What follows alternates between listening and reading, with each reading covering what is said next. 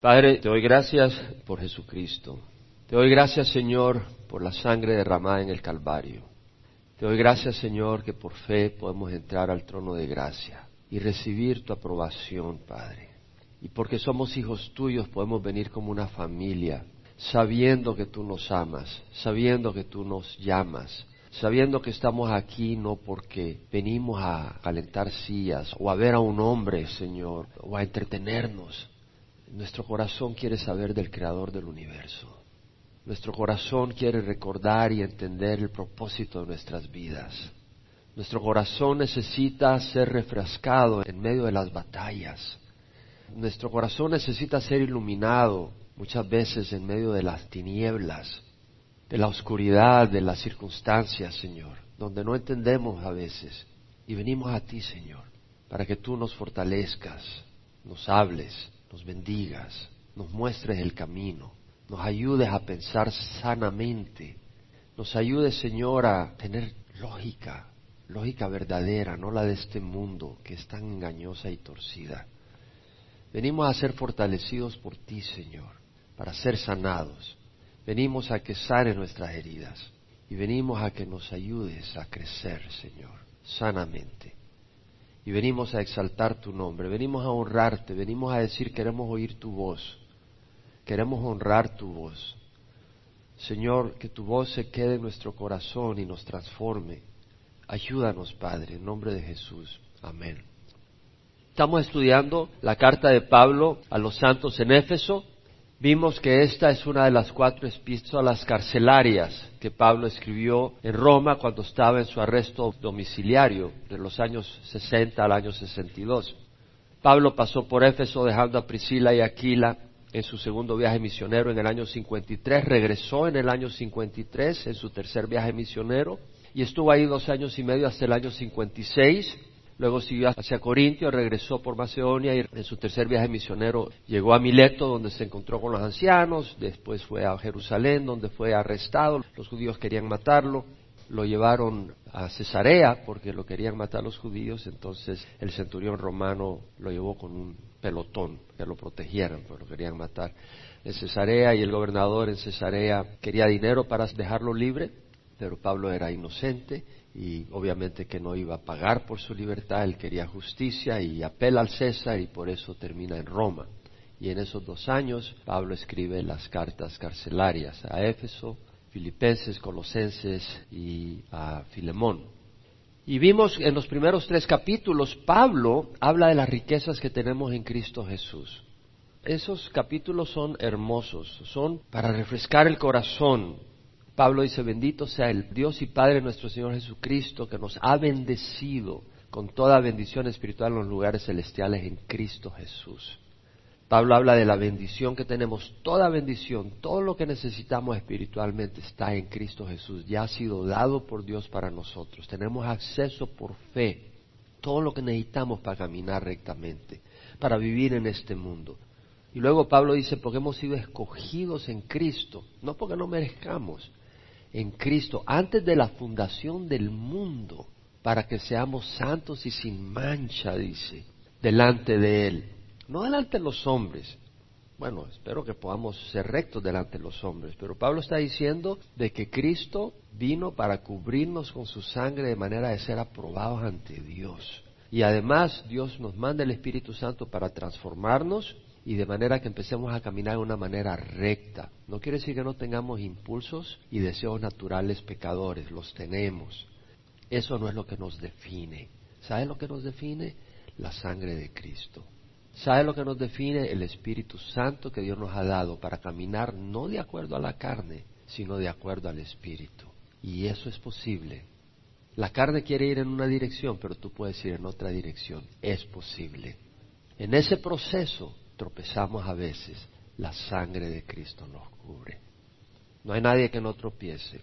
El único que no tropezó, Jesucristo. Y Él lo sabe. Y nosotros debemos de reconocerlo ante Dios y ante los hombres. Ahora Pablo menciona cómo Dios nos predestinó en amor para adopción como hijos. Somos hijos mediante Jesucristo. Bueno, todo eso lo hemos visto, no voy a cubrir eso, pero es un recordatorio de la gracia que tenemos Pablo ora para que la iglesia en Éfeso tenga espíritu de sabiduría y de revelación en el conocimiento de Cristo. Y dice, mi oración es que los ojos de vuestro corazón sean iluminados para que sepáis cuál es la esperanza de su llamamiento. No debemos de olvidar la esperanza de nuestro llamamiento.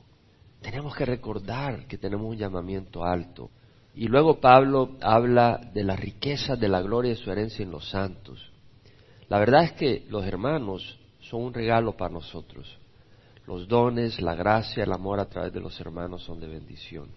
Los dones. Y Pablo habla de la eficacia, de la fuerza. Pablo dice, ¿y cuál es la extraordinaria grandeza de su poder para nosotros los que creemos?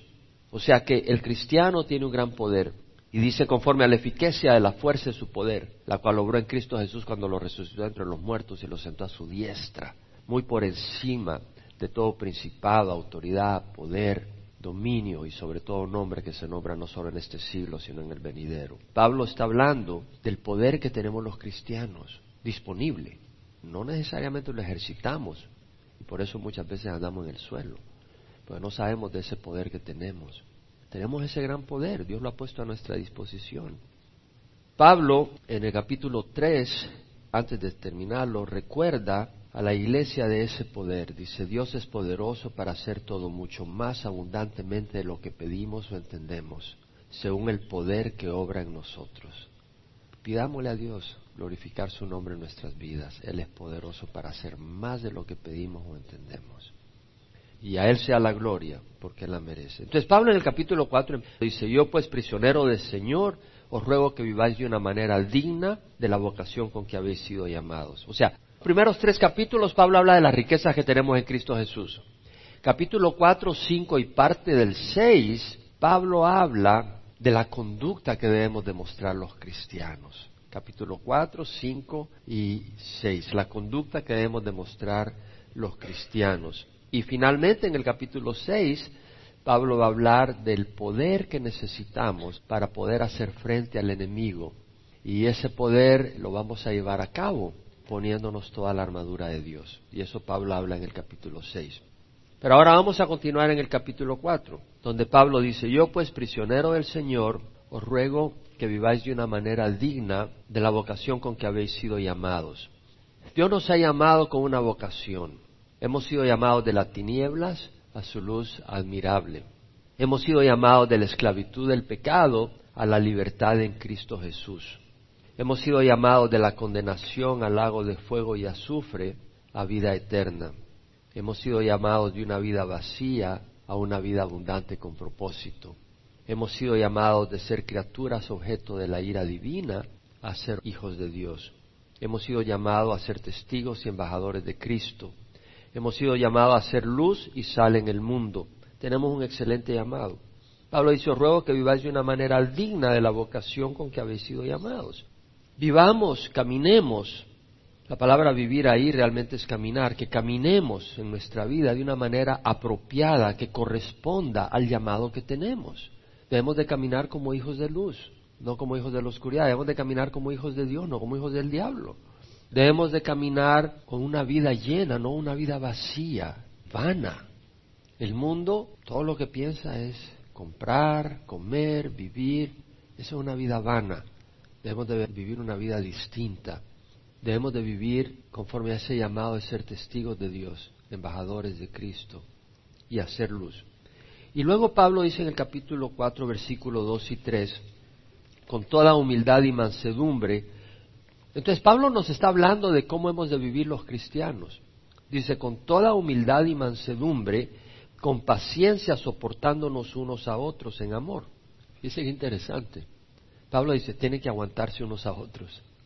Con toda humildad y mansedumbre, con paciencia, soportándonos unos a otros en amor. Esforzándoos por preservar la unidad del Espíritu en el vínculo de la paz. Esforzándonos. Wow.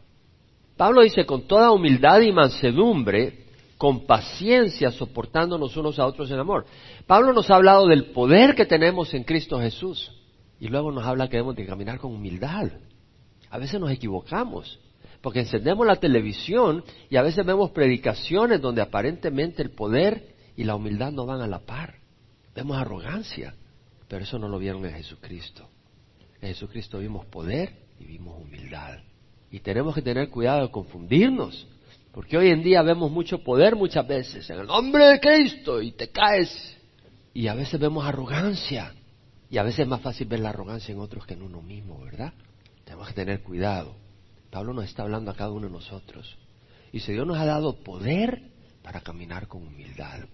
Dios nos ha dado poder para caminar con mansedumbre. Porque el hombre natural no es manso, no es humilde, es arrogante. La palabra humildad, la King James y la New King James Version la traducen with all lowliness. Lowliness quiere decir bajo. La English Standard Version y la New American Standard with all humility, humildad. Pero la palabra en el griego es una palabra compleja. Tiene dos partes. Una, tapeinos, quiere decir no elevado, bajo, de no altura. Y la otra palabra, fren, quiere decir entendimiento, la facultad de entender, de evaluar, de percibir, de considerar algo. Y lo que está diciendo Pablo es que debemos de considerarnos no infladamente, no arrogantemente, no altivamente, sino a nuestra propia altura. Es decir, si medimos cinco pies diez pulgadas, no tratemos de hacer como que si medimos siete pies de altura. Medimos lo que medimos. La palabra quiere decir una opinión correcta de uno mismo. Y como somos pecadores, es una opinión donde tenemos un entendimiento de nuestra pequeñez moral. ¿Sí me explico? Uno puede aparentar ser moralmente impresionante, pero Dios conoce nuestros pensamientos y nuestras luchas y no lo podemos impresionar. Y luego también quiere decir pensar modestamente de uno mismo, o sea, no pensar más elevado de lo que somos, tal como somos. Póngase a pensar si no es cierto. A veces creemos que el mundo gira alrededor nuestro, ¿cierto o no? Ande manejando. Esta tortuga, porque no se mueve? Pim, pim, pim, pim. ¿Y quién dice que tiene que moverse a tu velocidad? Él no está caminando a tu interés, Él está caminando a su propio interés. Pero a veces todo tiene que girar alrededor nuestro, esa es nuestra manera de ver. Y el problema es cuando hacemos eso en nuestra casa. Queremos que todo gire alrededor nuestro. Las cosas no deben de girar alrededor nuestro. A veces pensamos que todo el mundo fue creado para hacernos feliz y que somos la estrella del universo. Pablo dice, nada hagáis por egoísmo, por vanagloria, sino que con actitud humilde, es esa palabra, humildad, pero aquí dice actitud humilde porque es una actitud de la mente. Con actitud humilde cada uno de vosotros considere al otro como más importante que a sí mismo. ¿Quiere decir que vale más todo el mundo que uno? ¿Que uno es el que vale menos? No. Pero la actitud humilde es cuando uno se pone abajo y mira a los demás como más importante que uno mismo. No que vale más, pero que es más importante. Es decir, que uno vive para servir a otros esa es la actitud humilde. No tener la cara de pan sin sal. Uh, pobrecito, mira qué humilde. No, es la actitud de servicio a otros. Y es una actitud acompañada de gozo, de servicio y de gozo. Es interesante, Pablo en 2 Corintios dice, el amor de Cristo nos apremia, habiendo llegado a esta conclusión que uno murió por todos, por consiguiente todos murieron. Y por todos murió para los que vivan, no vivan para sí, sino para aquel que murió y resucitó por ellos. Pablo está diciendo de que nosotros ya no vivimos por nosotros, sino vivimos para servir a aquel que murió y resucitó por nosotros y a aquellos por los cuales Cristo murió. ¿Por qué murió Cristo? Por mí y por todos los demás. Entonces, cuando pienses en tu hermano, acuérdate, Cristo derramó su sangre por él. Ese es el valor de tu hermano. ¿Puedes pensar en eso? Cristo murió por cada uno de ustedes. Cristo derramó su sangre por cada uno de ustedes. ¿Será importante esa persona? Si Cristo derramó su sangre por ellos, es sumamente importante. No quiere decir, como dije, que valen menos, pero Dios nos ha llamado a servir a los hermanos. ¿Y el centro de nuestra vida quién debe ser? ¿Nosotros? No. ¿Quién debe ser? Cuando nosotros tenemos a Jesús como el centro de nuestra vida, y cuando en vez de estar fijándonos en nosotros mismos, estamos viendo a Jesús, ¿cómo nos vamos a ver a nosotros mismos? Nos vamos a ver, oh, grandes personas. Cuando vas a la cruz y ves a Cristo sufriendo, ¿tú te crees grande? No te puedes creer grande. ¿Tú crees que hubieras aguantado todos esos insultos? nomás te están pellizcando un poco y te estás quejando con Dios. No, cuando tú ves a Cristo, se te va todo concepto de arrogancia y te das cuenta que no valemos, que somos nadie. Y cuando ves que Él realmente amó a sus enemigos y dijo, perdónalos porque no saben lo que hacen, te das cuenta que nosotros no estamos ahí. Y se te va toda arrogancia. Entonces, si ponemos a Cristo en el centro y estamos mirando a Cristo, vamos a tener una opinión correcta de nosotros mismos. Y eso es humildad. Y vamos a entender que nosotros hemos sido llamados a servir a Cristo, no Cristo a nosotros. Porque cuando estábamos en la tradición o en el mundo, le pedíamos a Dios que nos ayudara, ¿cierto? Pero que nos ayudara. Ay Señor, quiero robar esto, ayúdame que no me vea la policía. Es, en esa manera estábamos pidiéndole a Dios que nos ayudara. ¿Sí me entiendes? Cuando venimos a Cristo es distinto. Señor, ayúdame a hacer tu voluntad. ¿Ves la diferencia? Señor, ayúdame a caminar rectamente. Señor, ayúdame a que tu nombre sea exaltado en mi vida. Mira, Señor, los sentimientos que tengo. Mira los pensamientos. Señor, que no gobiernen mi vida, gobierna tú mi vida. Eso es humildad y puede estar acompañada y debe estar acompañada con gozo y no la apariencia de uh, pobrecito, no mata ni una mosca. En Colosenses leemos que Cristo es la imagen del Dios invisible, el primogénito de toda la creación, porque en Él fueron creadas todas las cosas en el cielo y en la tierra, ya sean tronos, dominios, poderes, autoridades visibles e invisibles, todo ha sido creado por Él y para Él. Hemos sido creados para Cristo. Eso es humildad, reconocer que hemos sido creados para Cristo. Eso es humildad. Pablo en Filipenses dice, haya pues en vosotros esta actitud que hubo también en Cristo Jesús, esta actitud, esta manera de pensar, el cual aunque existía en forma de Dios, no consideró el ser igual a Dios algo que aferrarse, sino que se despojó a sí mismo, tomando forma de siervo, haciéndose semejante a los hombres, y hallándose en forma de hombre, se humilló a sí mismo, haciéndose obediente hasta la cruz. Por lo tanto, Dios lo exaltó hasta lo sumo y le dio el nombre que está sobre todo nombre, para que al nombre de Jesús se doble toda rodilla de los que están en el cielo, en la tierra y bajo la tierra, y toda lengua confiese que Jesucristo es Señor para la gloria de Dios Padre. Entonces, ¿qué hizo Jesucristo? Él siendo Dios, tomó la forma de siervo. ¿Qué puso Jesucristo cuando vino a caminar en la tierra? ¿Qué puso por encima de sus deseos sanos. Él no tenía deseos torcidos como nosotros, porque el deseo torcido viene de una naturaleza pecadora. Jesús no tenía una naturaleza pecadora, pero tampoco pecó. Adán sí pecó. No tenía una naturaleza pecadora, Adán pecó. Eva pecaron y entró el pecado a nosotros. Por eso Jesús no es hijo natural de José, sino que es del Espíritu Santo. Porque si no hubiera traído una naturaleza pecadora. Jesús es sin pecado pero ¿qué puso Jesús por encima de su comodidad? ¿Qué puso por encima de su propia carne, de sus propios intereses físicos? ¿Qué puso por encima? A nosotros. Nos puso por encima. ¿Cierto? Él puso nuestro interés, nuestro bienestar por encima del suyo. Cuando Jesús vino, Él no pensó en su comodidad. Si no hubiera construido un palacio, no construyó un palacio anduvo de lugar en lugar, que puso por encima nuestra comodidad. Y no nuestra comodidad temporal, porque algunos padres, por poner la comodidad temporal de sus hijos, los arruinan, no los disciplinan. ¿Cierto o no? Cristo nos habló la verdad. Cristo nos amó verdaderamente. Fue a morir a la cruz para pagar por nuestros pecados. ¿Qué puso Cristo por encima de su interés? A nosotros. ¿Y nosotros somos más que Cristo? No. Entonces humildad es vivir para otros. Eso es humildad. Porque Jesucristo fue humilde. Eso es humildad. No esclavos de otros, sino siendo siervos de Dios. Tenemos que oír de Dios. Porque hay gente que vive para otros, son esclavos de otros, pero están siguiendo la voluntad de Satanás.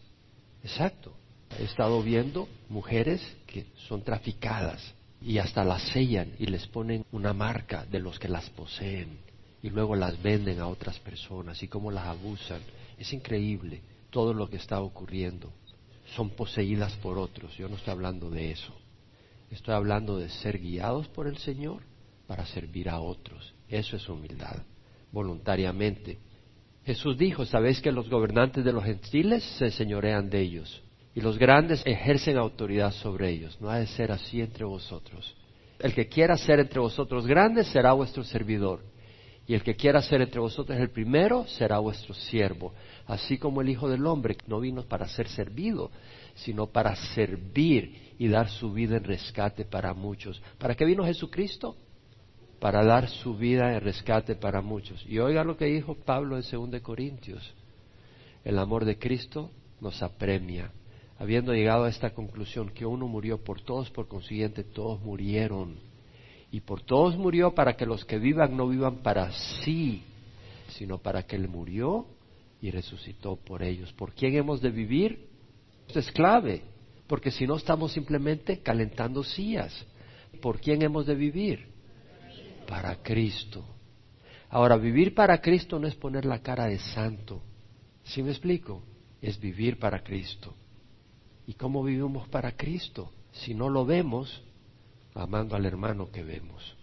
De esa manera vivimos para Cristo, sirviendo al hermano que vemos.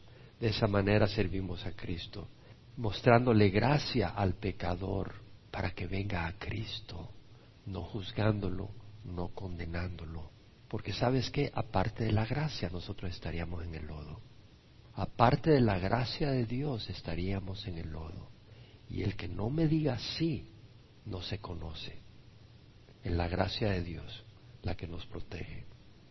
Los fariseos se creían justos, no tenían nada de humildad. Se creían grandes líderes y hombres espirituales. Y Jesucristo le dijo, son sepulcros branqueados.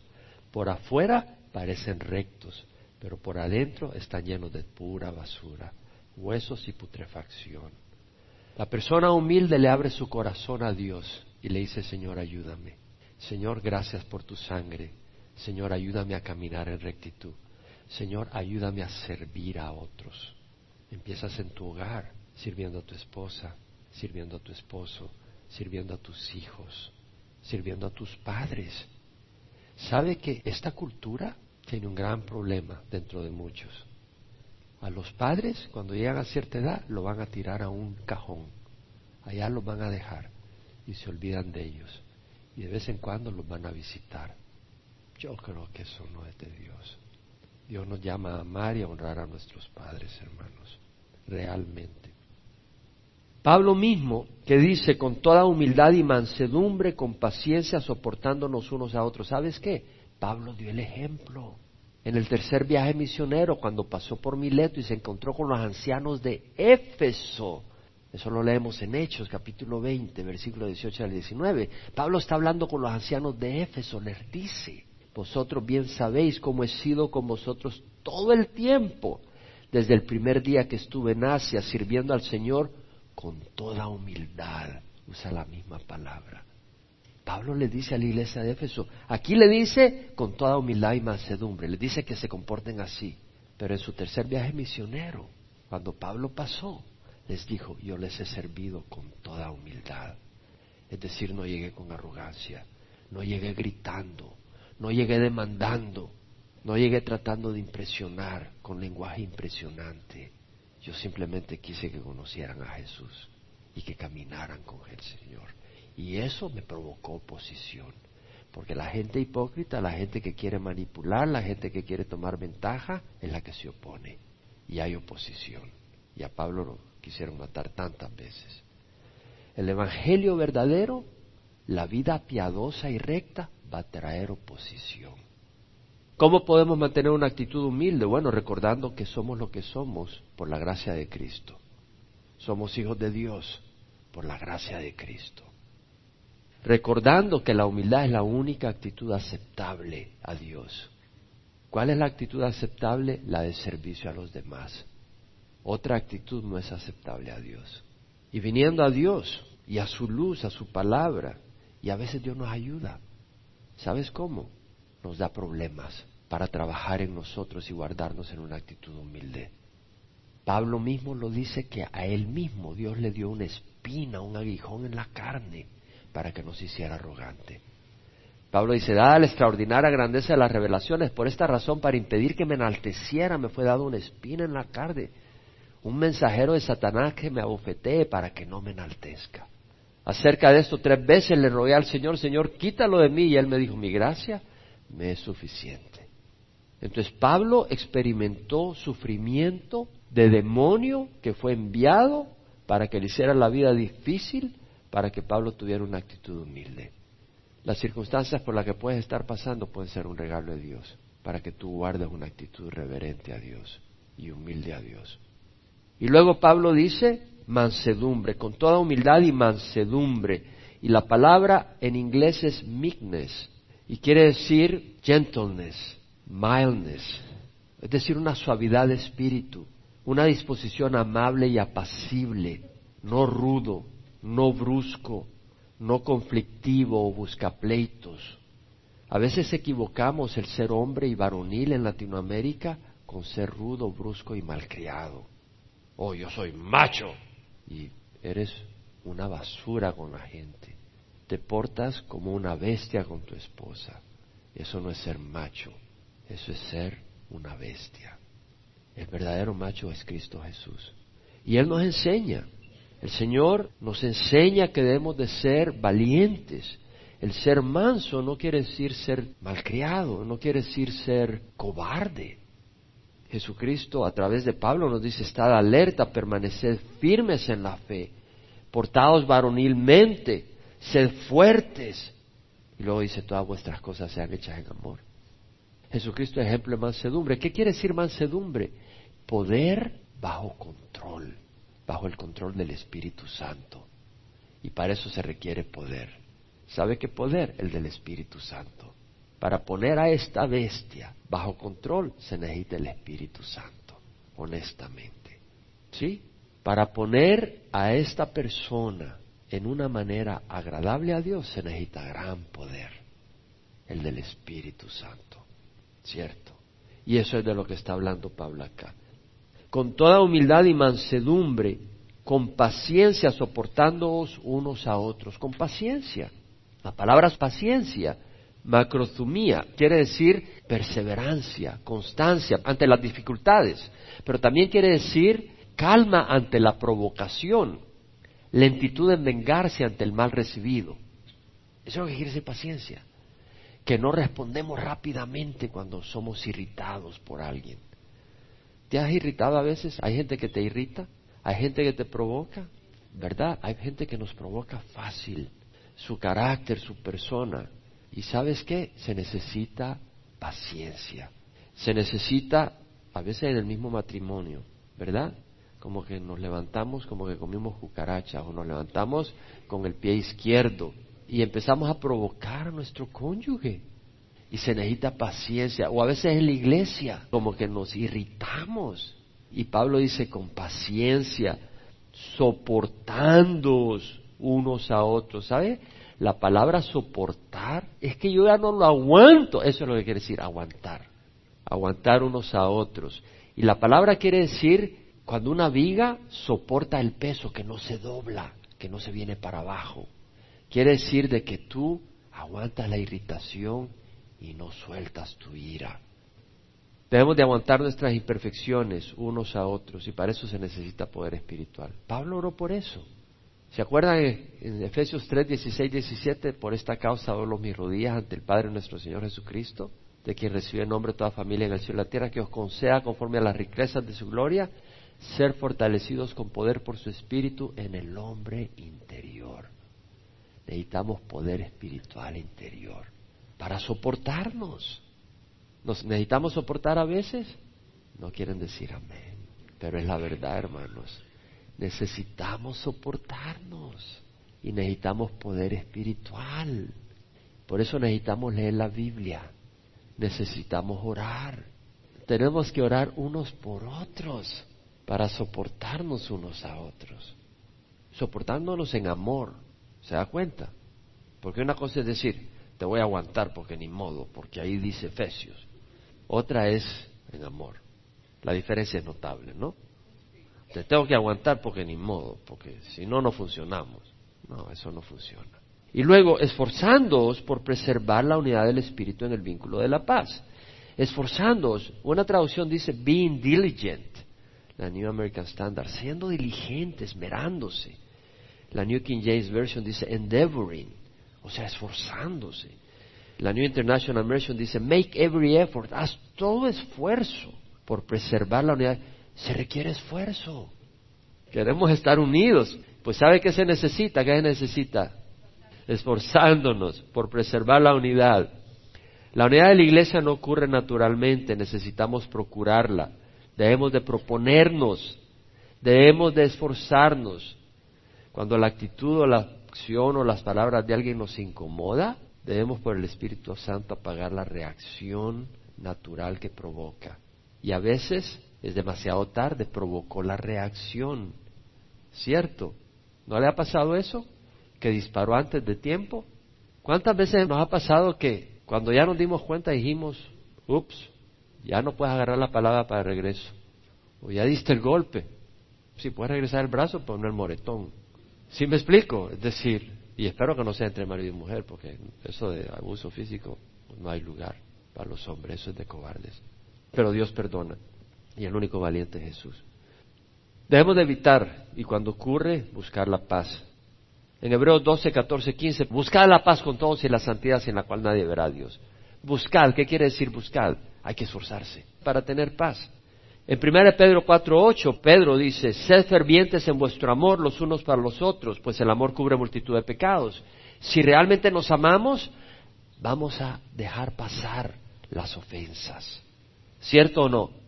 No quiere decir, hay momentos en que tú tienes que venir y hablar con tu hermano y decirle, oye, ¿tú crees que soy una carpeta para que te estés parando en mí todo el tiempo? Ese comportamiento no te corresponde. Y hablas con él pero no para agarrarte, bueno, nos vamos a dar duro y a ver qué pasa, no es con ese espíritu, sino decirle, oye, tú me estás tratando como si fuera una carpeta, eso no es de Dios, ¿qué te está pasando? Está bien, hay que corregir, pero también tenemos que perdonar. Tenemos que saber perdonar.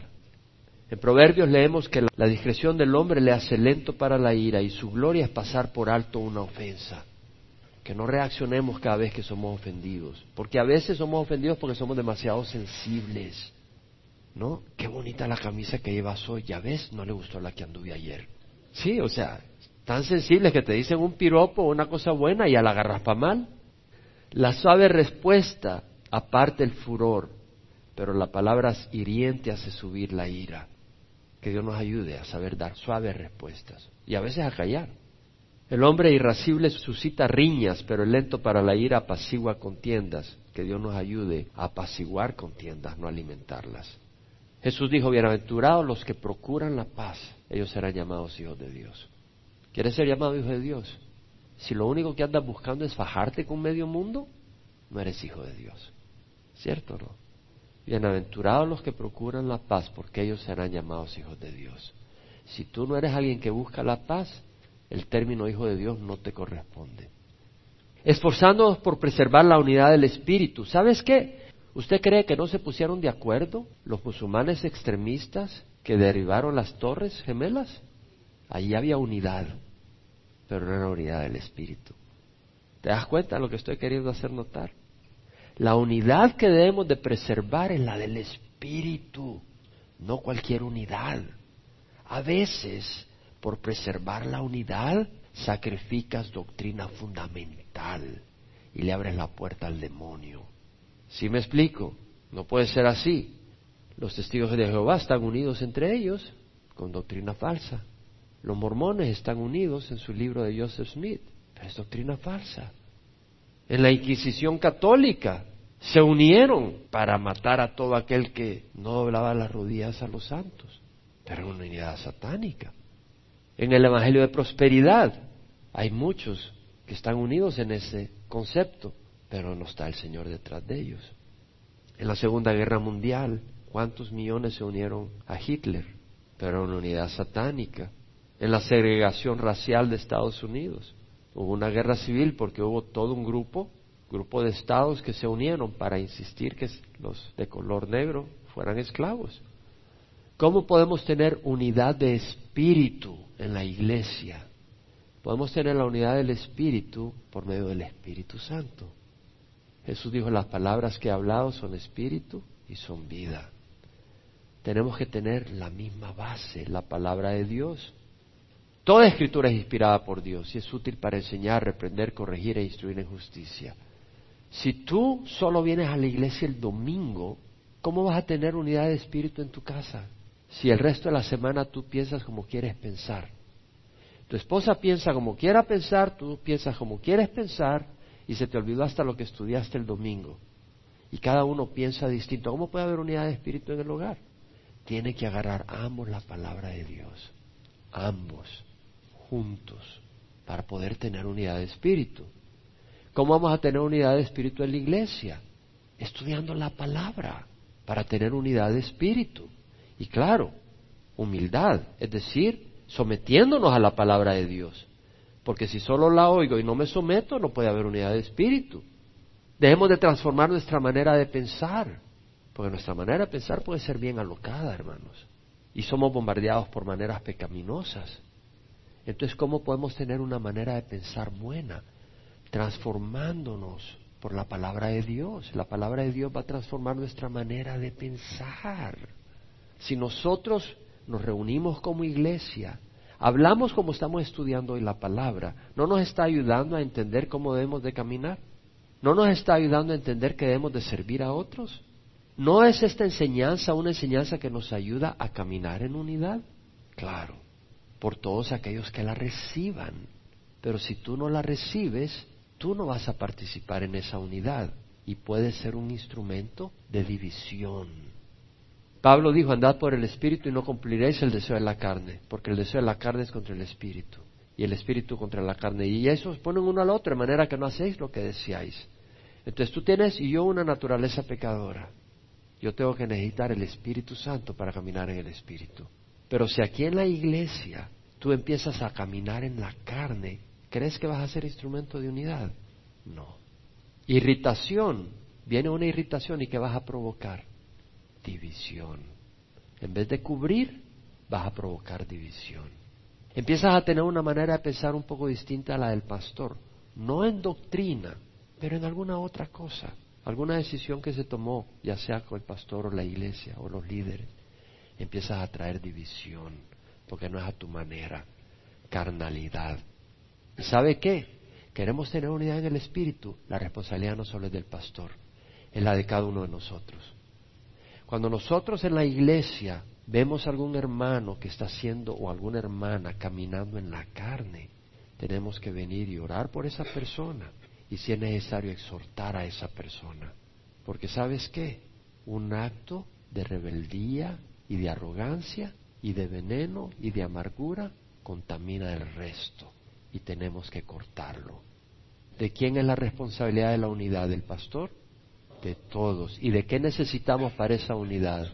Orar, la palabra de Dios, el Espíritu Santo. ¿Cierto o no? Aquí estamos estudiando la palabra. No estamos tratando de complacer al hombre. Queremos saber de Dios, lo que Dios nos pide.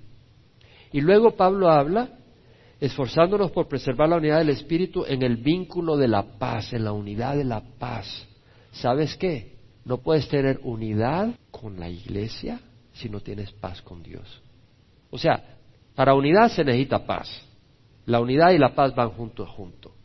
El vínculo de paz empieza con paz con Dios. Tenemos que tener paz con Dios. Y si tú no has hecho la paz con Dios, no vas a tener paz con tus hermanos, ni va a haber unidad. Y luego necesitamos la paz de Dios. Jesús dijo, la paz os dejo, mi paz os doy. ¿Te has dado cuenta que la persona que se está ahogando empieza a tirar manotadas y es una persona muy difícil de salvar? Porque en su desesperación hasta trata de ahogar al que le quiere ayudar porque está desesperado. Y la persona que pierde la paz, puedes que tú hayas recibido a Cristo, pero si tú no tienes la paz de Dios, es peligroso, porque en tu desesperación puedes cometer un puño de tonterías involucrar a un puño de gente en tonterías. Y tenemos que tener la paz de Dios, la paz de Cristo. Jesús dijo, la paz os dejo, mi paz os doy, no la doy como la da el mundo. No se turbe vuestro corazón. Tenemos que tener la paz de Cristo. ¿Cómo tenemos la paz de Cristo? La palabra nos ayuda. Por nada estéis afanosos. Antes bien en todo, mediante oración y súplica, con acción de gracias, sean dadas a conocer vuestras peticiones delante de Dios y la paz de Dios que sobrepasa entendimiento, guardará vuestros corazones y vuestras mentes en Cristo Jesús. Tenemos que orar. Tenemos que orar para que Dios nos dé esa paz. Vea Filipenses 4, 8 al 9. Por lo demás, hermanos, todo lo que es verdadero, todo lo que es digno, todo lo que es justo, todo lo que es puro, todo lo amable, todo lo honrable, si hay alguna virtud o algo que merece elogio, en eso meditar. Vamos a meditar en lo que es verdadero. Vamos a meditar en lo que es puro. Vamos a meditar en lo que es honrable. Y Pablo dice, lo que también habéis aprendido y recibido y oído y visto en mí, esto practicad. Es decir, Pablo dio un ejemplo de rectitud, de amor, de entrega. Dice, hay que meditar en las cosas buenas. Si tú pasas viendo películas que son basura, si tú pasas viendo novelas que son basura, te aseguro que eso no va a ayudar a tu unidad. Pero si tú meditas en lo bueno, en las cosas de Dios, no 40 minutos el domingo, no más, pero durante la semana vas a tener un corazón disponible a la unidad. Y luego dice, esto practicad y el Dios de paz estará con vosotros. Hay un solo cuerpo y un solo espíritu, así como también vosotros fuiste llamados en una misma esperanza de vuestra vocación. ¿Cuántos cuerpos hay? Póntete a pensar cuando hay dos cuerpos y vamos a comer. Imagínate que para meter la mano en la boca, o sea, con el tenedor, esta mano tenga que recibir dirección de otra cabeza y esta boca recibe dirección de esta cabeza. ¿Sabes qué pasaría? Cuando estoy cerrando la boca, el otro manda la dirección de que me meta el tenedor en la boca porque son dos cabezas. Si me explico, son dos cuerpos. Este cuerpo quiere caminar para allá y si esta cabeza de este cuerpo dirige este pie y la cabeza del otro cuerpo dirige el otro pie, caigo sentado. O sea, somos un cuerpo, una sola cabeza. ¿Quién es nuestra cabeza? Cristo. Somos un cuerpo. Hay un solo cuerpo, somos miembros del mismo cuerpo. Hay un solo espíritu. ¿Qué espíritu es? El Espíritu Santo. Él es el que nos bautiza en la iglesia. Un espíritu, así como también fuiste llamado a una misma esperanza vuestra vocación, un solo Señor, una sola fe, una fe cristiana. ¿Quién define la fe cristiana? ¿Una organización? Cristo, su palabra, un solo bautismo. Y ese bautismo es de los creyentes, hermano. No es el bautizo de cuando eres bebé y te echaron unas pringuitas de agua. Porque el bautizo que se predica en el Nuevo Testamento es de aquellos que reconocen su pecado, se arrepienten y escogen a Jesús como Señor de sus vidas. Ese es el bautizo. En el nombre del Padre, del Hijo y del Espíritu Santo. Un solo bautizo. Un solo Dios y Padre de todos que está sobre todos, por todos y en todo. ¿No habla eso de unidad? Un solo Dios que es Padre de todos. Somos una familia. ¿Cómo te sentirías tú si uno de tus hijos empieza a despreciar al otro y dice, yo no quiero que tengas nada que ver con nosotros? Te rompería el corazón. No, tenemos un Padre. Y tenemos que ver a nuestros hermanos con amor, unos a otros, ayudarnos en vez de aplastarnos, animarnos a subir la montaña en vez de decirle, no, aquí te vamos a dejar tirado porque tú no puedes caminar con nosotros. A darle ánimo. Yo oigo las historias a veces de algunos que han pasado por el desierto queriendo hacerla a este lugar. Y le han dicho al otro, ánimo, aguántate. No, yo ya no aguanto. ¿Cómo te vamos a dejar acá? Y se han jalado unos a otros por el desierto de Arizona. No, es que me han agarrado calambres, yo ya no puedo, no te puedo dejar, no te podemos dejar. Son historias verídicas de personas que me las han compartido. No te podemos dejar y logran pasar el desierto. Y si eso hace simplemente para llegar a Estados Unidos, ¿no debemos de hacer por lo menos lo mismo para llegar al reino de los cielos con nuestros hermanos? Debemos de ayudarnos unos a otros en vez de aplastarnos. Un solo Dios y Padre de todos, que está sobre todos. Es Padre de todos, está sobre todos. Por todos. ¿Sabes qué quiere decir por todos? Está a favor de todos. Yo voto por. No, Dios está por nosotros. Y si Dios está por nosotros, ¿quién contra nosotros? Y además en todos. Dios está en cada uno de sus hijos. Dios está en cada uno de nosotros. Vea Juan, capítulo 17, versículo 20. Mas no ruego solo por estos, sino también por los que han de creer en mí por la palabra de ellos. ¿Quiénes son los que vamos a creer en Jesús por la palabra de los apóstoles escrita en la Biblia? ¿Quiénes son ellos? Nosotros. Mira lo que dice, para que todos sean uno. ¿Qué es lo que pidió Jesucristo antes de ir a la cruz? ¿Qué le pidió al Padre de nosotros? Que fuéramos unidos, pero en la verdad, pero unidos. Y si hay errores serios, hay que exponerlos, porque no tenemos nada que ver con la oscuridad. Y si alguien insiste en la oscuridad es porque no es hijo de la luz y no podemos estar unidos con los hijos de la oscuridad. Si alguien trae un error, óyeme bien, alguien trae un error y es un error fundamental, no es un error de, hermano, yo quisiera que el servicio sea a las diez y media, no a las diez. Eso no es un error doctrinal. Pero si alguien tiene un error y dice, no, Jesucristo no es Dios, Él es un ángel creado, un momento. El que murió en la cruz fue el Dios de la eternidad que tomó un cuerpo para pagar por nuestros pecados. No, eso no es cierto, no es que el Espíritu es una fuerza, un momento, ¿cómo que el Espíritu es una fuerza? Mira lo que dice la Biblia, que Él nos va a guiar, que Él es otro consolador. No, yo no creo nada de eso. ¿Cómo puedes tener unidad? No puede haber unidad en esos errores grandes. Por eso no te puedes casar con alguien que no sea cristiano. Porque te podrás llevar bien para mientras en el mundo, pero a la hora de las horas, si tú realmente eres cristiano, tú vas a ser guiado por el Espíritu y tu cónyuge va a ser guiado por el diablo y el mundo. No hay unidad entre la luz y las tinieblas.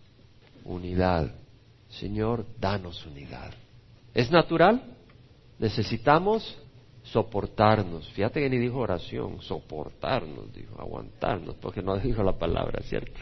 Necesitamos orar también, necesitamos leer la Biblia, necesitamos soportarnos, necesitamos paciencia, necesitamos el Espíritu Santo. Bueno, nunca cierro sin antes hacer una invitación a aquellos que no tienen a Cristo en su corazón. Ya sea que nos oigan por un CD, en la radio, por internet, tal vez estés acá. Tú no tienes a Cristo, yo te invito a que lo recibas. El Señor es bueno. Ahí donde estás, ora conmigo. Padre, te ruego perdón por mis pecados. Quiero caminar en la luz. Creo que Cristo derramó su sangre en la cruz por mí. Hoy lo recibo como mi Señor y mi Salvador. Dame tu Espíritu Santo para caminar en rectitud y rechazar el pecado. Hoy te recibo, Padre, como Padre verdadero mío, para caminar en tu camino, caminar en tu voluntad con tu ayuda. En nombre de Jesús. Amén. Y ahora vamos a orar para que Dios nos dé unidad. Donde dos o tres están unidos en su nombre, ahí estoy en medio de ellos. Vamos a orar. Padre, yo te ruego, Señor, que nos ayudes a caminar en unidad. Que nos ayudes, Señor, a que hoy estemos más unidos que ayer. Y mañana más que hoy. Ayúdanos a crecer en unidad. Para ello es necesario que nosotros decrezcamos que nosotros menguemos y que tú crezcas. Porque entre más esté Cristo en nosotros, pues tú no te contradices a ti mismo y habrá más unidad. Ayúdanos, Señor, a disfrutar unidad y tu amor en nombre de Jesús.